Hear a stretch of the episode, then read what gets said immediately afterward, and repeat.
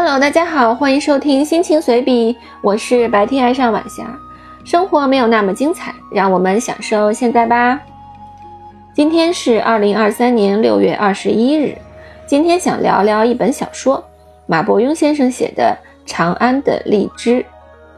我们都知道那句名诗：“一骑红尘妃子笑，无人知是荔枝来。”导致现在荔枝最好的品牌，可能就是妃子笑。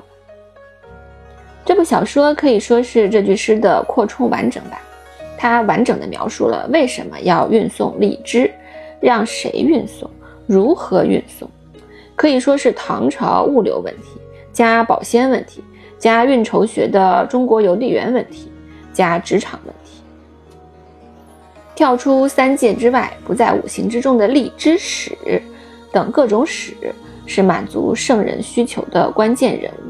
由此引出书中关于职场的至理名言，流程那种东西是弱者才要遵循的规矩，懂的应该都懂吧。